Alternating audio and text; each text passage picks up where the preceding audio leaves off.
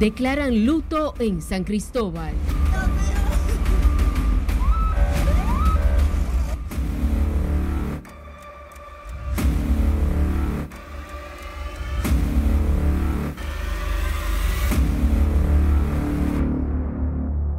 que el INACI determine si es uno o dos o tres cuerpos, porque en el estado en que están calcinados hay que determinar si las osamentas. Autoridades hallan otros cadáveres en la zona de explosión en San Cristóbal, más de 20 heridos en estado de gravedad.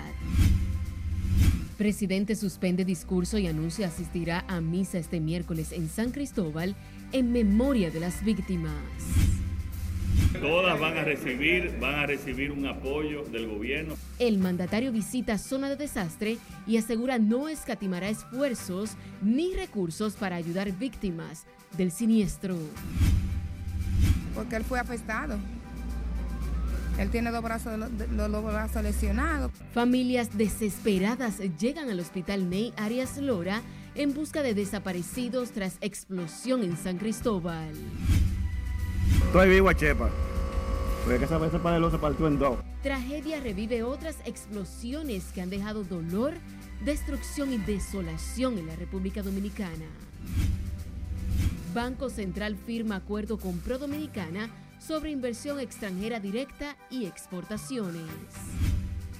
Cada año el país ha tenido que aprobar un presupuesto. Y la Cámara de Diputados aprueba presupuesto complementario con el rechazo de la oposición.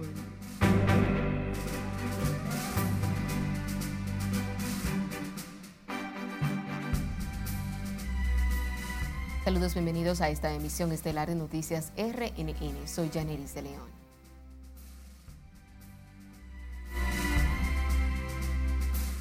Iniciamos esta emisión de noticias en San Cristóbal, centro de una tragedia que ha conmocionado al país. Esta noche se informó del hallazgo en la zona de desastre de por lo menos otros ocho cadáveres sumados a los once que ya habían sido llevados a la sede de patología forense. A esta hora de la noche el incendio inició nuevamente, lo que ha provocado la movilización de las unidades de los bomberos de toda la zona que trabajan para extinguir el fuego.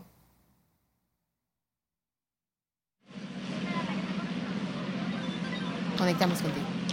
Gracias, muy buenas noches. Continuamos en vivo y en directo desde esta avenida Padre Ayala de San Cristóbal, donde ocurrió la explosión en el día de ayer.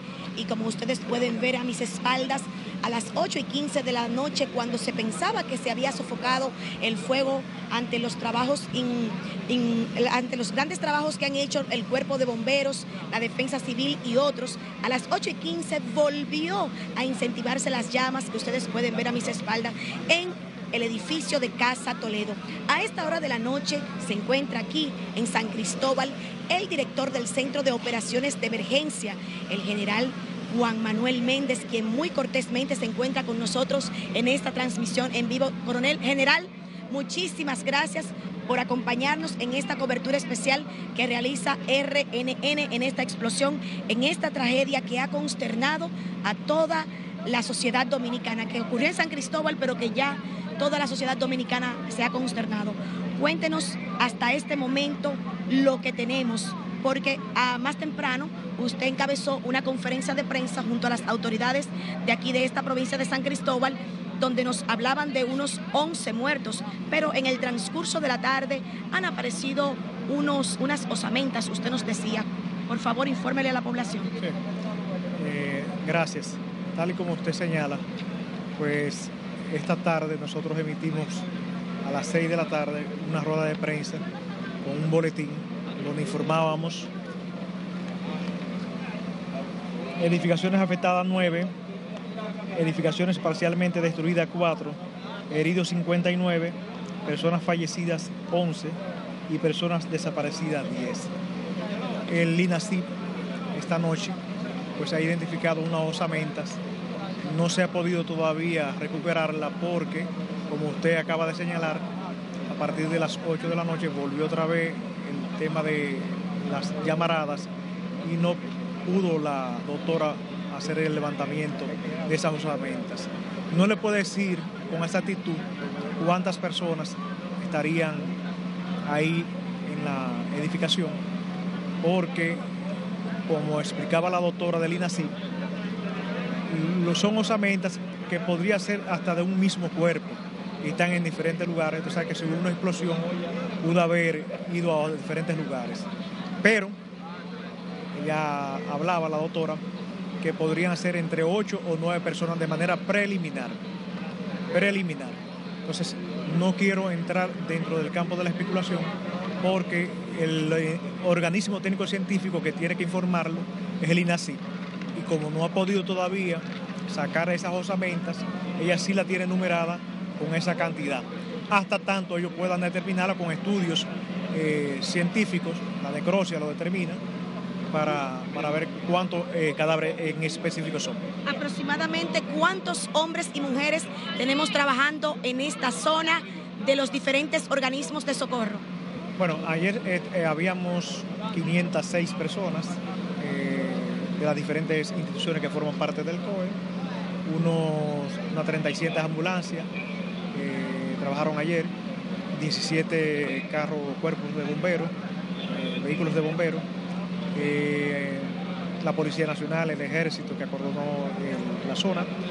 Sí son muchas las instituciones, las entidades, Defensa Civil, la Cruz Roja, eh, elaborando con nosotros el INACIP, entonces la Policía Nacional, el IGC, entre otros. El señor presidente de la República, Luis Abinader, estuvo esta mañana haciendo recorrido en esta zona e impartió instrucciones eh, para que sean atendidos y asistidos los familiares en materia psicológica y en materia a los heridos. Usted estuvo hablándonos de esas eh, instrucciones que dio el presidente durante la rueda de prensa. Así es, el señor presidente de la República, desde el primer instante, como presidente, ha estado enterado de la situación ordenó el desplazamiento del ministro de la presidencia y de un servidor a esta provincia para apoyar a la gobernación provincial y a la alcaldía en lo que fue la respuesta que estuvo bastante organizada, encabezándolo el mismo ministro Joel Santos. El señor presidente mantuvo contacto con todas sus autoridades. En la mañana de hoy, cuando vino a San Cristóbal, instruyó a los organismos sociales de la presidencia apoyar todas las familias que pudieran estar afectadas, al igual que también eh, emitió su mensaje de condolencia a los deudos de esas personas que murieron, al igual que también el señor presidente instruyó al plan social de la presidencia, comedor económico, para apoyar a, a las entidades que estamos aquí trabajando y también a las familias afectadas.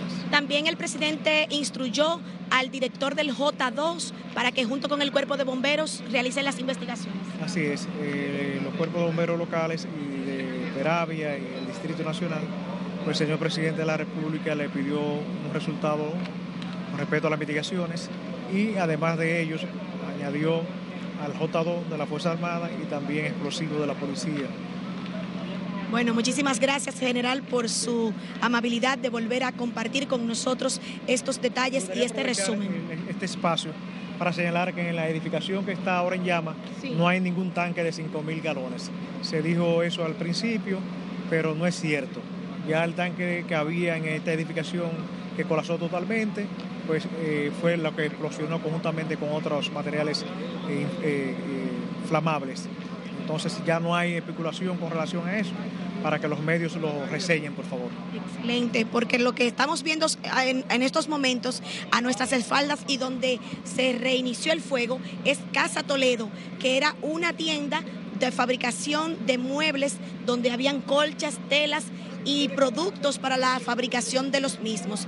Es, es importante destacar que durante la conferencia de prensa que estuvo encabezada por el director del COE, estuvo acompañada de la gobernadora de San Cristóbal, la señora Pura Casilla, de igual forma estuvo acompañado del senador de la provincia de San Cristóbal, Franklin Rodríguez, del administrador de la empresa EGEIT, eh, Rafaelo Santana, pero también estuvo acompañado de la directora del hospital Juan Pablo Pina, la doctora Montserrat Santana, quien nos expresó que actualmente en el hospital Juan Pablo Pina solo quedan dos heridos del área de esta explosión, ya que la mayoría de los heridos y quemados fueron llevados a unidades especializadas como el Ney Arias Lora, así como otros hospitales que tienen que ver con estos pacientes.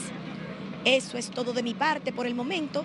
Regreso con ustedes a los estudios. Gracias, Margarita, por esta cobertura en vivo. El presidente Luis Abinader se trasladó a San Cristóbal, donde encabezó una rueda de prensa en el hospital docente Juan Pablo Pina para iniciar las acciones frente a la explosión que sacudió esa provincia. Durante el encuentro, el mandatario expresó que dio instrucciones para que el J2 del Ministerio de Defensa asuma las investigaciones del siniestro que dejó muertos, desaparecidos y destrucción en San Cristóbal. Laura Mar nos cuenta. Con todo el sentimiento y la pena que esto nos ha causado a todos. El presidente Luis Abinader visitó personalmente la zona de desastre para supervisar los trabajos de rescate y garantizar que se brinde la asistencia necesaria para salvar más vidas y fue quien confirmó la cifra de fallecidos y heridos que se han reportado hasta el momento. Desde ayer a las tres y media de la tarde que fui informado de este evento, un día 14 de agosto que va a ser un día que va a estar reflejado como de luto para todos los san cristobalenses y el país, envié inmediatamente al ministro de la presidencia, que llegó alrededor de las 5 de la tarde a esta ciudad, para coordinar todas las acciones del gobierno en orden a mitigar este terrible accidente, una explosión que está siendo investigada y de la, cual hablaré más adelante. Desde ese momento, todas las instituciones del gobierno, desde salud hasta las áreas de emergencia, el COE, Defensa Civil, el 911, el Gabinete Social también para la atención, todo se ha movilizado y se seguirá movilizando hasta retornar a la normalidad en esta área de este municipio y hasta atender al último afectado por este terrible incidente. Mientras las autoridades de salud trabajan en la asistencia a los heridos distribuidos en varios hospitales, tanto de San Cristóbal como Santo Domingo, algunos en estado crítico. Está estable, seis en la unidad de quemado eh, también del NIA Díaz Lora, uno en el Robert Cabral, uno en el Hospital Hugo Mendoza. Todos estos estables. En este centro permanecen eh, tres personas ingresadas, dos estables y una en condición muy crítica en estos momentos. El Hospital Rafael J. Recibió cuatro pacientes que fueron egresados eh, por sus buenas condiciones de salud al momento. Y tenemos algunos informes de que a nivel de centro privado deben rondar unos 25 personas eh, ingresadas. En el combate del incendio se han necesitado al menos 17 camiones de bomberos, más de 24 ambulancias del 911 y la Comipol, más de 15 patrullas policiales, tres helicópteros para trasladar heridos y decenas de agentes de la DGCET para coordinar el tránsito.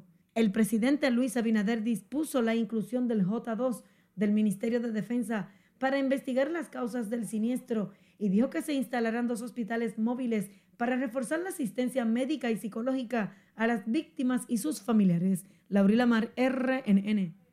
Seguimos con este tema, ya que San Cristóbal vive horas de agonía por la fuerte explosión que sacudió esa provincia y que todavía no logra superar la tragedia que dejó muertos, heridos, eh, desaparecidos y destrucción. A esta hora, en la zona de desastre, permanecen equipos de rescate trabajando sin descanso. Precisamente esta tarde fueron encontrados otros cadáveres entre los escombros. Carlos Devers con más detalles. Es un trabajo de intensas horas que todavía no termina. Equipos pesados y brigadas de rescate remueven escombros y tratan de localizar posibles víctimas de esta tragedia que ha marcado a la provincia de San Cristóbal. En el lugar del siniestro, hoy fueron hallados otros cadáveres. Aquí solo queda destrucción y desolación. También está latente la esperanza de muchas familias, cuyo drama es desgarrador.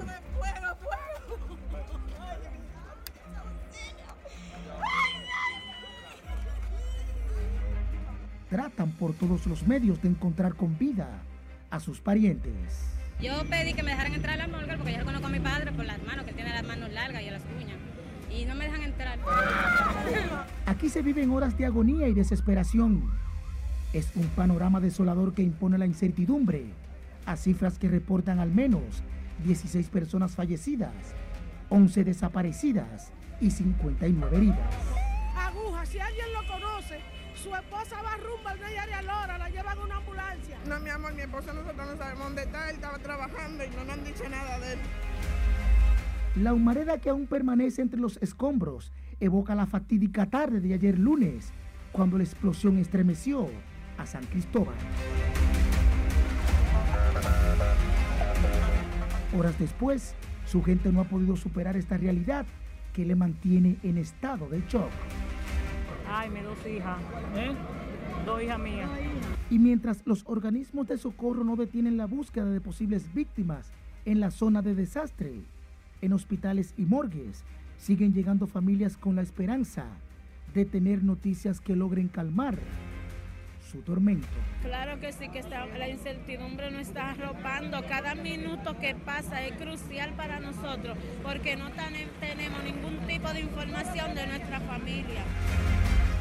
Carlos Devers, RNN. Y sepa que el discurso que el presidente Luis Abinader pronunciaría este miércoles 16 de agosto desde la provincia de Pedernales fue suspendido por la tragedia que sacudió a San Cristóbal. El vocero de la presidencia, Homero Figueroa, dijo que, dada la gravedad del suceso, por respeto y apoyo a los familiares de las víctimas, se ha tomado esta decisión. El presidente Luis Abinader ha decidido participar en una misa a celebrarse en la Catedral Nuestra Señora de la Consolación de San Cristóbal el miércoles a las 9 de la mañana, seguido de un encuentro para definir acciones en la gobernación de San Cristóbal. Homero Figueroa, vocero de la presidencia, expresó la profunda conmoción que ha generado en el ánimo del gobierno la tragedia que ha dejado muertos, desaparecidos y destrucción en San Cristóbal. La alcaldía del municipio de San Cristóbal declaró zona de desastre y tres días de duelo en memoria de los fallecidos en la explosión ocurrida la tarde de este lunes en esta ciudad. La medida aprobada a unanimidad por el Consejo de Regidores reunió en sesión extraordinaria este martes fue el único punto de la agenda. El alcalde José Montaz lamentó profundamente el suceso acaecido en las inmediaciones del antiguo mercado de la calle Padre Ayala y que ha costado la vida de varias personas y las cuantiosas pérdidas materiales. Y sepa que en condiciones estables se encuentran los ocho pacientes ingresados en la unidad de quemados del Hospital Ney Arias Lora tras la explosión en San Cristóbal. Precisamente este martes uno de ellos recibió de alta médica según informó la dirección del centro. Sí, le dice aquí no tiene más detalles en la siguiente historia. Y uno con una lesión inhalatoria eh, leve que estamos eh, manejando con nebulizaciones. El director de la unidad de quemados del Hospital Neyeres Lora, donde anoche fueron trasladados algunos de los heridos en la explosión, explicó que los afectados atendidos en ese centro permanecen en cuidados intensivos. Están siendo ingresados y evaluados en el día de hoy porque ayer eh, hicimos unos procedimientos de salvataje, pues hoy se están reevaluando eh, con más tranquilidad, se están llevando algunos de ellos a hidroterapia y entonces ya tenemos, tendremos un diagnóstico más acabado de, de la situación de los pacientes, pero hasta ahora están con bastante estabilidad. Angustiados por la situación, los familiares de los ingresados Oran a Dios por la pronta recuperación de sus parientes. Pero estaba, estaba cerca por ahí, porque él fue afectado. Él tiene dos brazos, los, brazos lesionados con la mano, tiene en el cuello quemadura, tiene un, un tubillo y tiene en la boca también y tiene un golpe en un pie. Ella está en sala de intensivo, un poco delicada porque eh, quemaduras, cosas así son un poquito delicadas, pero gracias le damos a Dios que ella está viva. Lo mejor es que, gracias le damos a Dios que, está, que ella está viva. Mientras en la entrada del centro de salud se observa una congestión de personas que buscan de diferentes servicios. Otros recababan información en un periplo por los hospitales de parientes desaparecidos luego de la explosión que los ha dejado aturdidos y altamente intranquilos. Estamos muy preocupados porque ella no aparece en ningún sitio. Pero ella estaba por ahí porque un vecino la vio. Sí, estaba en la veterinaria en el momento de la explosión. Ok, hasta el momento no han tenido noticias sobre No, eso. no tenemos noticias. Venimos de San Cristóbal, vimos algunos quemados allá en la morgue, pero eh, no están debidamente identificados. Nos dijeron que de aquí trajeron algunos de allá en San Cristóbal, pero ahora nos dice el doctor que no está en esa lista. De mantener una evolución satisfactoria, los pacientes ingresados en la unidad de quemados del NEI Arias Lora estarían recibiendo el alta médica a más tardar en 21 días. Sila Aquino, RNN. Momentos de angustia y desesperación viven familiares y amigos de los desaparecidos y heridos durante la explosión en varios negocios de San Cristóbal que ha dejado al menos una decena de muertos. Petra Minaya nos cuenta.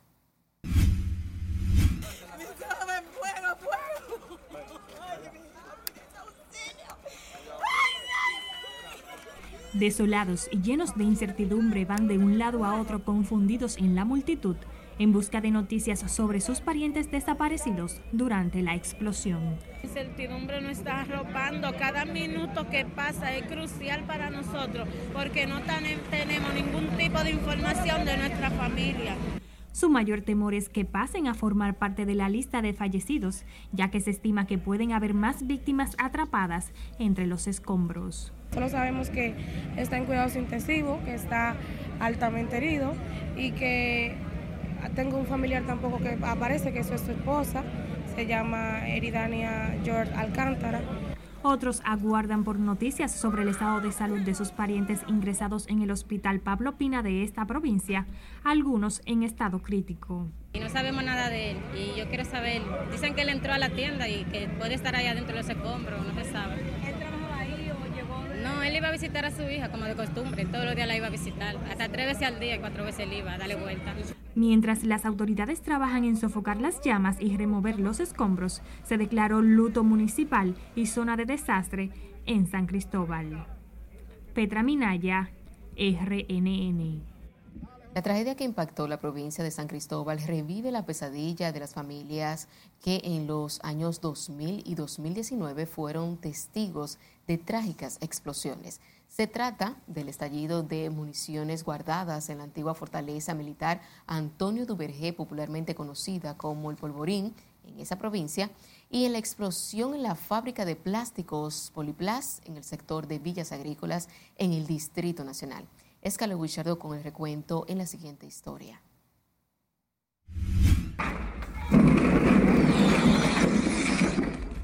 La fatídica explosión en San Cristóbal dejó a su paso una escena parecida a una zona de guerra. Con asombro, temor y ansiedad, las personas que estaban en el lugar al momento de la detonación no se imaginaban la magnitud de la tragedia, que ha dejado varios muertos, heridos de gravedad e intoxicaciones por humo. Y pensábamos que era un terremoto porque fue una explosión tan fuerte que el edificio se estremeció. La gente de San Cristóbal ni el resto de la población olvidan que en el mes de octubre del año 2000, una chispa producida por el calor provocó una cadena de explosiones que se registraron en un polvorín militar en esa provincia, causando la muerte de al menos dos personas y un número indeterminado de heridos. Otra detonación que cambió la vida de decenas de familias fue la registrada el 5 de diciembre de 2018 en la fábrica de plásticos Poliplas, en el barrio Villas Agrícolas del Distrito Nacional. En ese entonces, unas ocho personas fallecieron tras el impacto del siniestro, que además de heridos dejó daños en infraestructuras, vehículos aplastados por los escombros y secuelas entre los vecinos que aún no se recuperan del impacto. La tragedia que nosotros vivimos. Vecinos muertos, gente herida. Fue un caos. Estoy vivo a Chepa. Porque esa vez el panelo se partió en dos. Pero cuando ahí mismo, cuando yo, cuando yo me paré, ahí mismo, ¡boom! explotó. En noviembre del 2020, 11 personas murieron tras las quemaduras que recibieron en una explosión en la envasadora de Copegas, en el municipio de Licey al Medio, en Santiago. Las autoridades determinaron que hubo negligencia, falla humana y mecánica en el estallido, donde no respondieron las tres válvulas de seguridad que pudieron evitar el fuego. En todos estos sucesos, las autoridades han agotado los esfuerzos para socorrer a las personas heridas y las familias que repentinamente perdieron a un ser querido. En el caso de San Cristóbal, como en otros, también se han visto afectados establecimientos comerciales, vehículos y zonas residenciales. Este martes continúan los esfuerzos del personal de salud para salvar la vida de quienes resultaron heridos de gravedad y las labores para sofocar por completo las llamas de la explosiva detonación que dejó una zona de desastre. Es Carelet Guillardo, RNN. Múltiples aspectos, brindar todo el apoyo que República Dominicana pueda. Es tiempo de nuestro primer corte comercial de la noche. Al volver, les diremos lo que dice el canciller de Kenia sobre envío de grupos misioneros a Haití.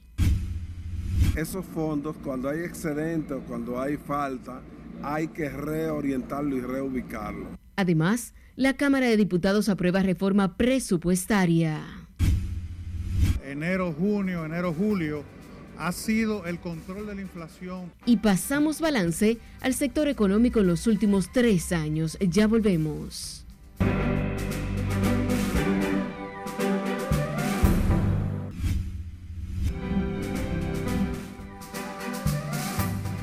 Llegó el momento de conocer las noticias más importantes en el plano internacional de la mano de nuestra compañera Ana Luisa Peguero. El gobierno estadounidense indicó este martes que ha enviado un equipo forense a Hawái para ayudar en la identificación de las víctimas provocadas por el fuego, que de momento se elevan a 99. El director de la Oficina de Respuesta en la Administración para la Preparación y la Respuesta Estratégicas, Jonathan Green, indicó en una conferencia de prensa telemática que el equipo está compuesto por especialistas de distintas disciplinas, como técnicos de laboratorio y de radiología. El presidente de Estados Unidos, Joe Biden, anunció que viajará a Hawái tan pronto como sea posible para evaluar el daño causado por los incendios de la isla de Maui, que se han cobrado la vida de al menos 99 personas. Mi esposa Jill y yo viajaremos a Hawái tan pronto como sea posible, dijo Biden al inicio de un discurso en Milwaukee. El mandatario subrayó que su intención es no interferir con las operaciones de rescate debido a las medidas de seguridad habituales que conlleva su presencia, que incluye el corte de calles al tráfico durante horas. Cuatro imputaciones penales acumula Donald Trump, pero hay una, la que lo acusa de intentar alterar el resultado electoral del 2020 en el estado de Georgia, que complica de verdad las posibilidades del expresidente de Estados Unidos de librarse de la cárcel. Esta última acusación llegó prácticamente en la medianoche del lunes y no solo es la más fácil de demostrar, sino que no le permitiría indultarse a sí mismo de llegar de nuevo al poder tras las elecciones del 2024, en las que aspira a ser el candidato presidencial republicano que se enfrenta al demócrata Joe Biden. La madre del niño de 6 años que según la policía disparó intencionadamente contra su profesora en enero pasado en un colegio de Virginia, se declaró culpable este martes de abandono del menor. Teja Taylor, de 26 años, afronta cargos estatales y federales después de que su hijo se llevara el arma de su madre a la escuela elemental Richette en Newport News, en Virginia, y abriera fuego contra su maestra, Abigail Swenner, quien resultó herida gravemente.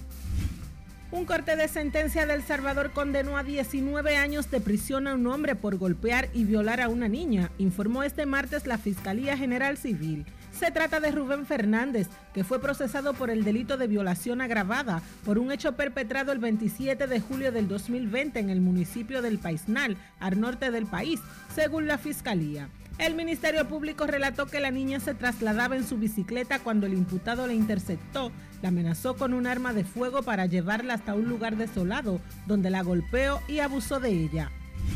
El gobierno colombiano pedirá a Estados Unidos y a Brasil colaboración jurídica para investigar a fondo la corrupción de la constructora Odebrecht y su relación con un poderoso grupo empresarial del país, anunció este martes el presidente Gustavo Petro. El mandatario dijo que con ese propósito ordenó a la Cancillería utilizar todos los mecanismos de colaboración jurídica con los gobiernos de los Estados Unidos y Brasil para establecer los daños y las reparaciones que la confesión del Grupo Aval genera al Estado colombiano. El empresario tecnológico Brian Johnson, que dedica 2 millones de dólares al año para intentar ralentizar o revertir el proceso de envejecimiento de sus órganos, ha revelado que no tiene pareja sentimental debido a su estricto estilo de vida.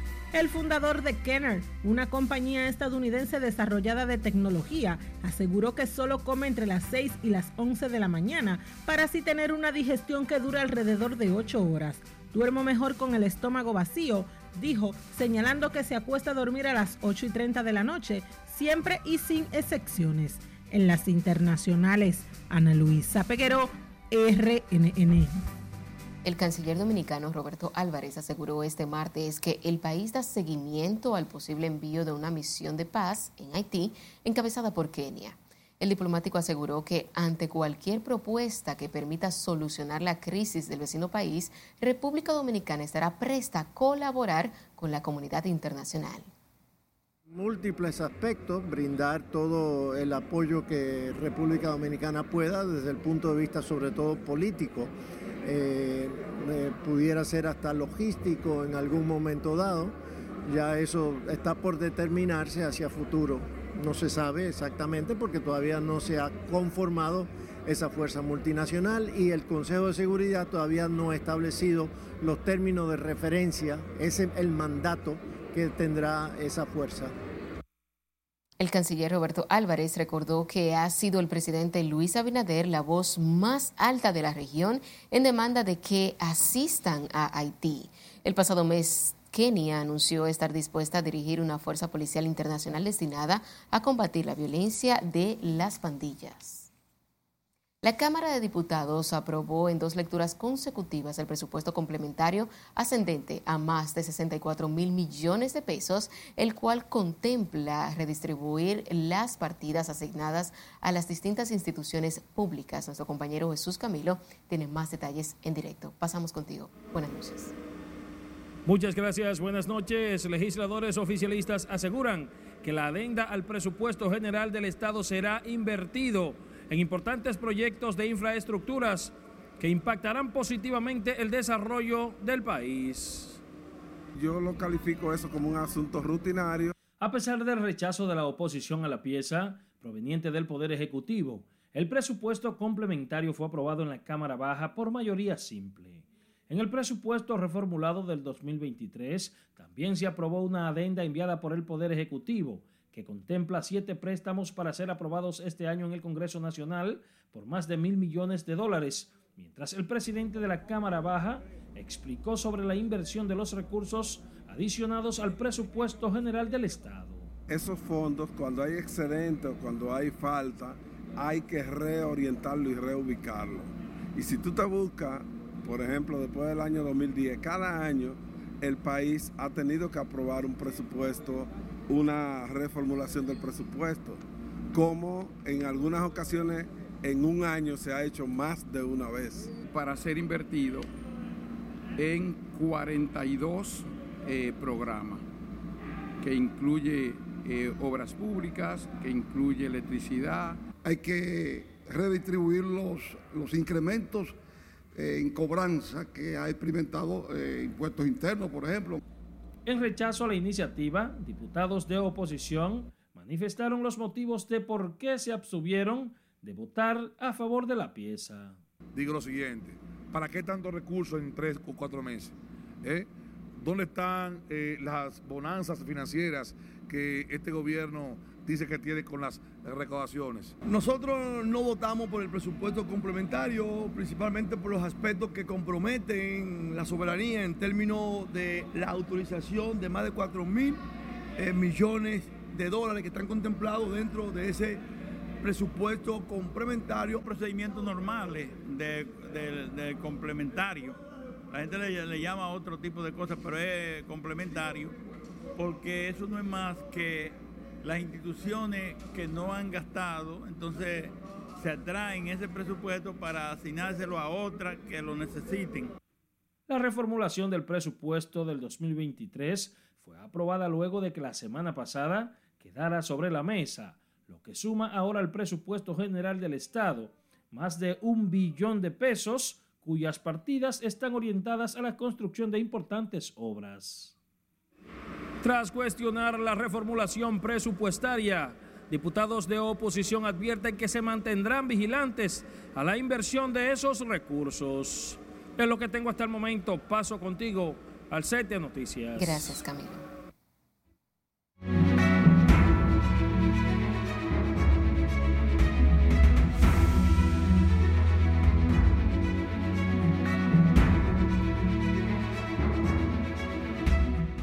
En la actual gestión de gobierno, la economía dominicana se ha enfrentado a múltiples desafíos que obligaron al presidente Luis Abinader a adoptar medidas para fortalecer el cuerpo productivo del país. Nelson Mateo tiene la historia.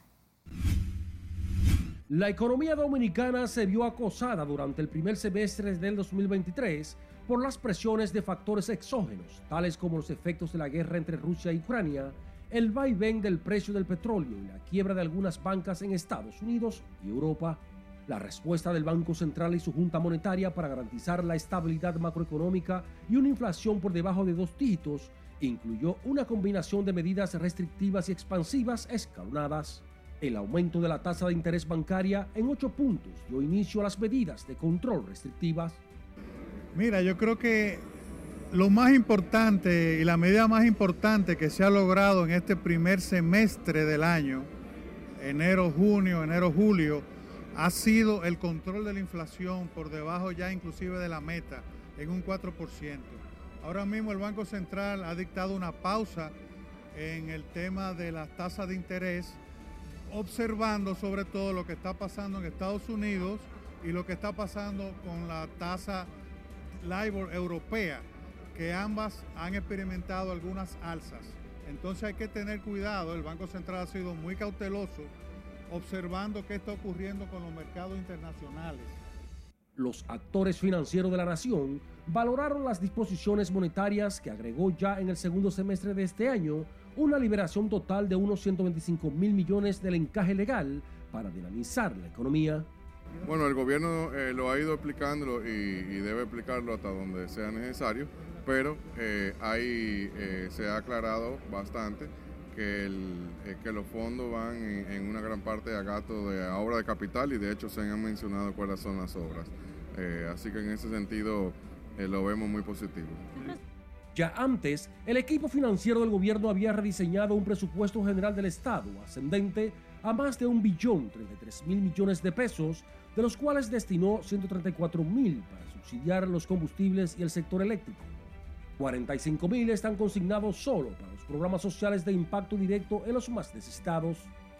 Antes de cerrar el mes de julio, el gobierno envió al Congreso Nacional la reformulación de ese presupuesto, cambiando las proyecciones de ingresos y egresos y aumentando el gasto de capital, en el que se reasignan nuevas partidas para obras públicas y el Ministerio de la Presidencia en busca de mantener una movilización económica a mayor plazo. Nelson Mateo, RNN.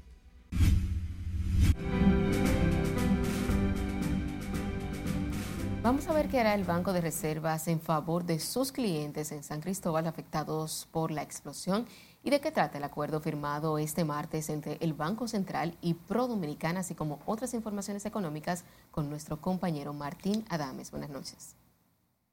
Gracias, muy buenas noches. Desde este jueves 17 de agosto, Reservas implementará medidas especiales de flexibilización para brindar apoyo a sus clientes en la provincia San Cristóbal. El Banco de Reservas informó que a partir de este jueves 17 de agosto estará implementando medidas especiales de flexibilización para todos sus clientes en la provincia San Cristóbal que han sido afectados por la explosión en una zona comercial. La entidad financiera dijo que los detalles serán ofrecidos a través de los teléfonos 809 528 3511 de la oficina de San Cristóbal y 809-528-3514 de la oficina del Multicentro La Sirena en San Cristóbal. El gobernador del Banco Central de la República Dominicana, Héctor Valdés Albizu, y la directora ejecutiva del Centro de Exportación e Inversión de la República Dominicana, Prodominicana, Viviana Ribeiro, firmaron un memorándum de colaboración entre ambas instituciones con el fin de elevar la calidad de los servicios y estrategias institucionales a favor de la promoción de las exportaciones y la inversión extranjera en la República Dominicana, garantizando un futuro intercambio de datos con la debida seguridad y confidencialidad de la información. El objeto del acuerdo es articular los esfuerzos que favorezcan la compatibilidad de sus sistemas de información mediante el establecimiento de un conjunto de especificaciones de uniformidad, preservando un correcto tratamiento de los datos. La Asociación de Industrias de la República Dominicana y el Ministerio de Industria, Comercio y MIPIMES realizaron el tercer foro Combatiendo el Comercio Ilícito en República Dominicana, Avances y Retos, celebrado en el Hotel Embajador, donde plantearon la necesidad de mantener la colaboración público-privada según dispone el marco legal vigente. En la parte inicial del evento hicieron uso de la palabra el señor Julio Virgilio Brache, presidente de la AIRD, Miriam Germán Brito, Procuradora General de la República, y Isia Parnell, encargado de negocios de la Embajada de Estados Unidos, así como Víctor Ito ministro de Industria y Comercio. En el marco del crecimiento del turismo inmobiliario en Bávaro, Punta Cana y Capcana, ejecutivos de Blue Wave Group y Coral Hospitality Corporation anunciaron la creación de la marca Blue Stays, una alianza estratégica que brindará servicios de gestión y administración de propiedades para rentas vacacionales en toda la zona este del país. La nueva alianza viene a facilitar la administración de las propiedades de los adquirientes de villas y apartamentos en los proyectos desarrollados por Blue Way, mientras que el equipo de Blue States se hará cargo de la administración y mantenimiento de las propiedades, rentas en las diversas plataformas digitales como Airbnb y la gestión de la experiencia de los huéspedes de corta estadía. Ya saben los afectados por esta terrible tragedia en la provincia de San Cristóbal, que Van Reservas desde este jueves estará dando los detalles de esa flexibilización. Hasta aquí las económicas. Continúe con emisión estelar de Noticias RNN. No se puede mandar un mensaje en el sentido de que se apoye ese tipo de conducta nos vamos a nuestra segunda pausa comercial. Cuando estemos de vuelta, les diremos por qué reenviaron otra vez conocimiento de habeas corpus a quien agredió a gente, dije Seth. Y lamentablemente estamos de esta mañana buscándolo y no lo encontramos. Además, volvemos a San Cristóbal donde crece la incertidumbre entre familiares que buscan pacientes desaparecidos y bomberos y voluntarios tienen más de 24 horas ininterrumpidas trabajando en la zona de la explosión. Esta es la emisión estelar de Noticias RNN. No le cambie.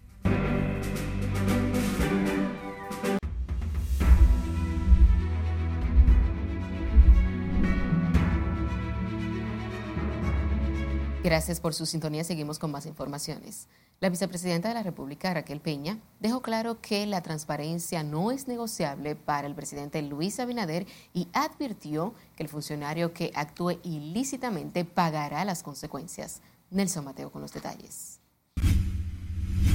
Lo más importante ha sido con la responsabilidad y el compromiso que el presidente Luis Abinader y ustedes han visto, pues ha pasado estos tres años. La vicemandataria vio con buenos ojos que Luis Abinader haya decidido correr por un segundo mandato tal y como se lo permite la Constitución y dio garantías de que en el proyecto reeleccionista no usarán los recursos del Estado.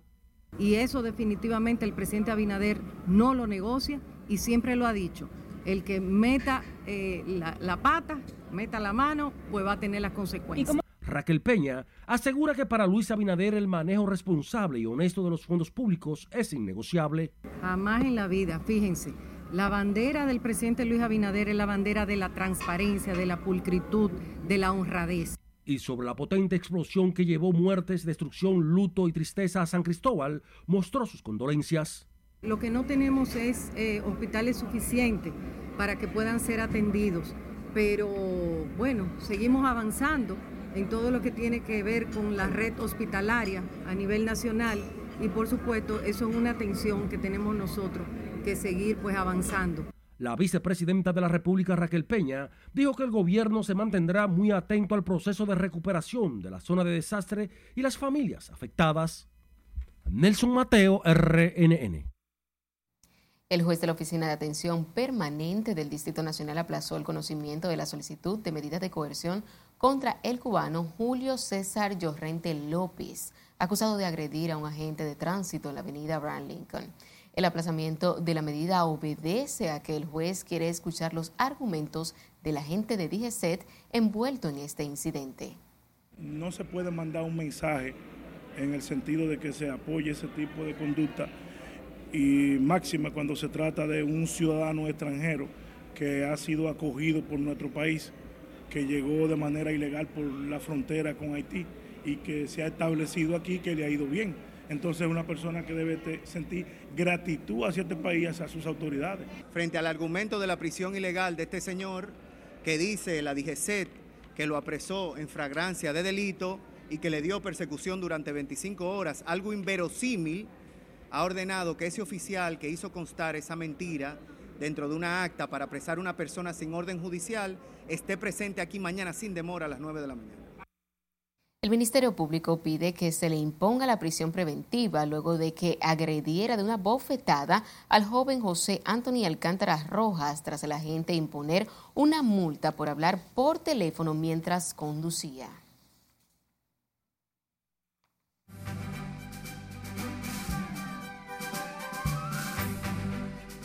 Volvemos a hablar de la lamentable tragedia que vive en estos momentos San Cristóbal. La angustia y la incertidumbre también se siente en los familiares de los pacientes afectados en la explosión de San Cristóbal, que fueron ingresados en el Hospital Traumatológico Ney Arias Lora por no saber de su estado, mientras otros acudieron con la esperanza de que sus parientes desaparecidos estén en ese centro de salud. Juan Francisco Herrera se encuentra en directo y nos tiene todos los detalles. Vamos a pasar con. Gracias, buenas noches. En esta unidad de quemados del Hospital Ney Arias Lora, al menos ocho personas de las afectadas en la explosión reciben atenciones médicas.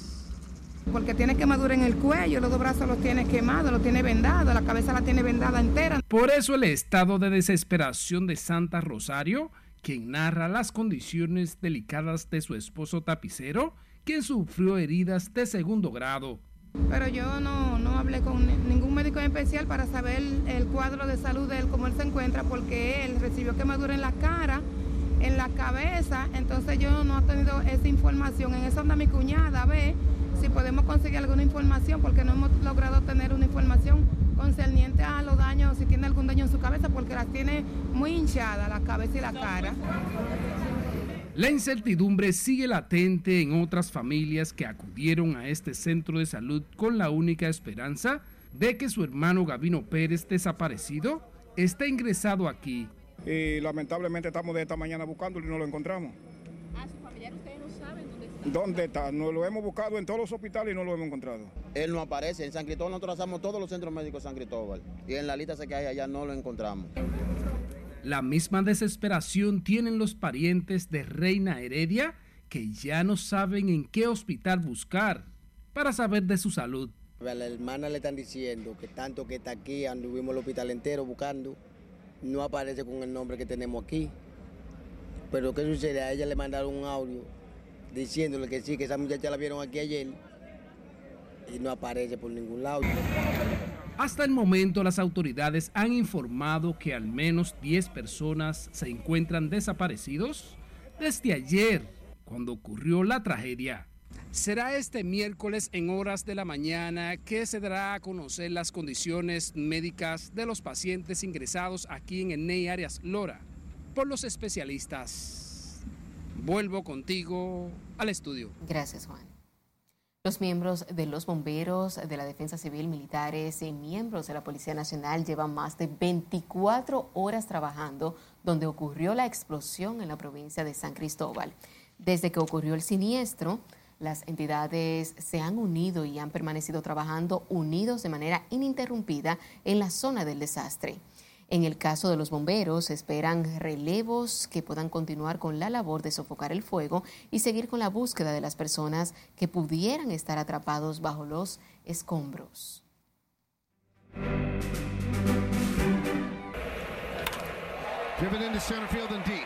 Llegó el momento de nuestro último corte de la noche cuando estemos de regreso. Bates dominicanos se encienden las grandes ligas.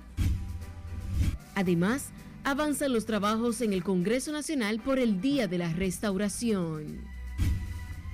Y sabrá qué dice Rafi Pina sobre los rumores de infidelidad de su pareja, la dominicana Nati Natasha.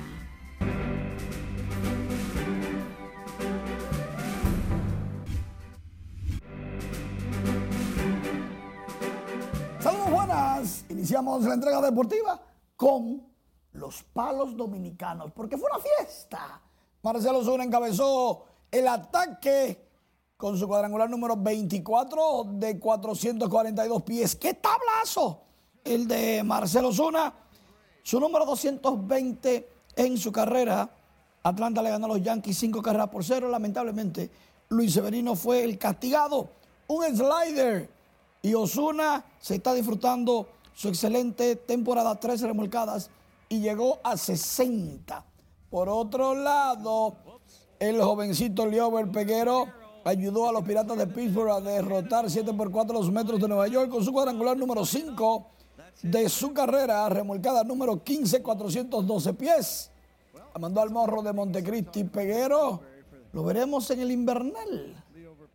Todo el mundo lo quiere ver, pero. Oscar Hernández de los Marineros de Seattle, batazo grande, largo, inmenso, entre el right center field, la bola.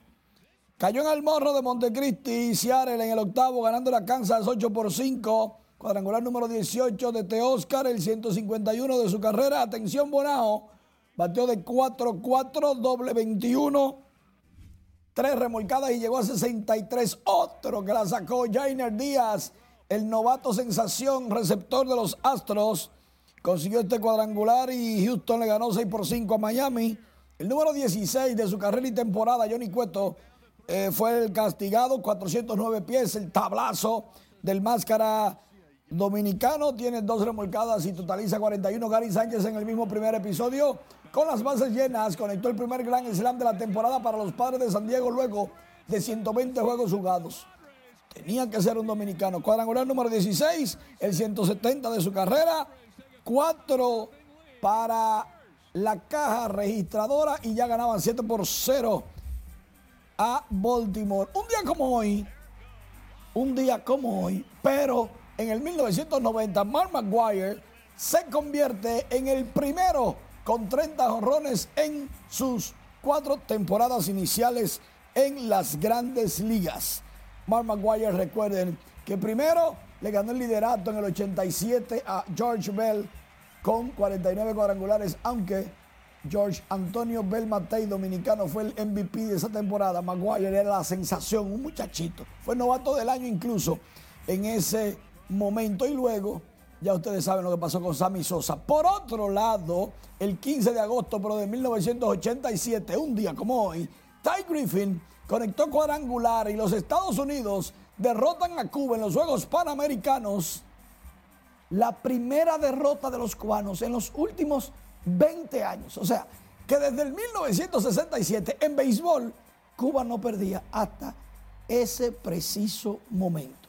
Otra, un día como hoy, pero en el 1955 el pitcher Warren Spahn de los Bravos de Milwaukee conectó cuadrangular y con este tablazo lograba hacerlo en todos los parques, lógico, de ese, de, en ese momento de la Liga Nacional, porque ahora hay más parques.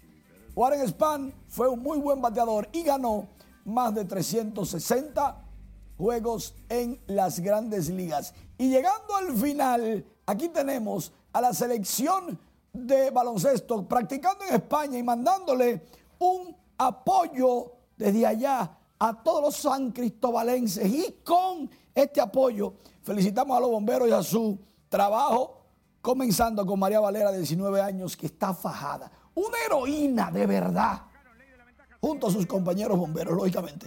Y Messi se luce, está fuera de liga. Definitivamente el, argentino como que no, ni debiera estar jugando ahí. Logra su noveno gol con Miami, que derrota a Filadelfia 2 por 0. Y si una vez había Maradona Manía y una vez había Fernando Valenzuela Manía o Sami Sosa Manía, Ahora hay Messi manía. Le queda bien ese color. Y está fuera de liga. Sí, sí. Muchísimas gracias, Manny. Sepa que en el Congreso Nacional avanzan los trabajos preparativos en el montaje de los actos conmemorativos al 160 aniversario de la restauración de la República Dominicana a celebrarse mañana miércoles 16 de agosto. En la Cámara de Diputados será ratificado el actual presidente Alfredo Pacheco, mientras en el Senado asumirá como presidente Ricardo de los Santos y la vicepresidenta será Farideh Raful.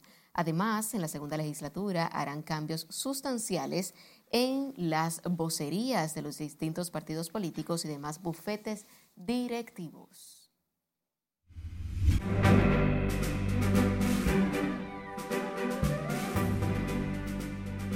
Figuras públicas se solidarizan en San Cristóbal tras explosión que dejó más de una decena de muertos, mientras que el productor Rafi Pina defendió ataques contra su esposa Nati Nadacha por alegada infidelidad. Nuestra compañera Lencia Alcántara nos cuenta más. A raíz de la explosión en San Cristóbal, de la cual las autoridades no han determinado una causa exacta y que hasta ahora ha dejado un saldo de al menos 12 muertos, 11 desaparecidos y 52 heridos, un sinnúmero de figuras públicas de República Dominicana han expresado su solidaridad con esa provincia a través de sus redes sociales. Santiago Matías, Alessandra, La Insuperable, Don Miguelo, Vitali Sánchez, Gaby de Sangles, musicólogo Chado Blau, entre otros, son algunos de los que han colgado sus mensajes con respecto a la situación. Una tragedia en la vida del cantante mexicano Luis Ángel El Flaco. Su hija de 21 años murió ahogada en una playa cuando se bañaba la madrugada del lunes con una amiga. Según los informes de las autoridades, María Fernanda se introdujo al mar con una amiga en la playa de Mazatlán, Sinaloa. Allí horas más tarde perdió la vida. Luego de las especulaciones sobre la supuesta infidelidad y la foto íntima filtrada de Nati Natacha que resultó ser parte de la promoción de su nuevo tema musical, Rafi Pina, su pareja, respondió a quienes creyeron esa información, demostrando una vez más su confianza y amor por la cantante dominicana y que tiene los pies puestos sobre la tierra. Madonna cumple 65 años. Lejos de plantearse la jubilación, la superestrella del pop dice estar lista para embarcarse en la ambiciosa gira mundial que tuvo que ser pospuesta por un ingreso hospitalario de varios días, supuestamente derivado de cansancio extremo. Y la actriz australiana Margot Ruby ganará cerca de 50 millones de dólares en sueldo y por el porcentaje que le corresponde por la taquilla de Barbie, el gran éxito de este verano en la gran pantalla. Barbie se ha convertido en el fenómeno veraniego al recaudar más de 1.200 millones de dólares en todo el mundo, lo que ha hecho que su directora y co-guionista Ketra Gerwin sea la primera mujer en dirigir una película en solitario que logra superar la barrera de los mil millones de dólares en el resumen de las noticias del entretenimiento de RNN, Lenzi Alcántara. Finalizamos esta emisión estelar de Noticias RNN. Feliz resto de la noche.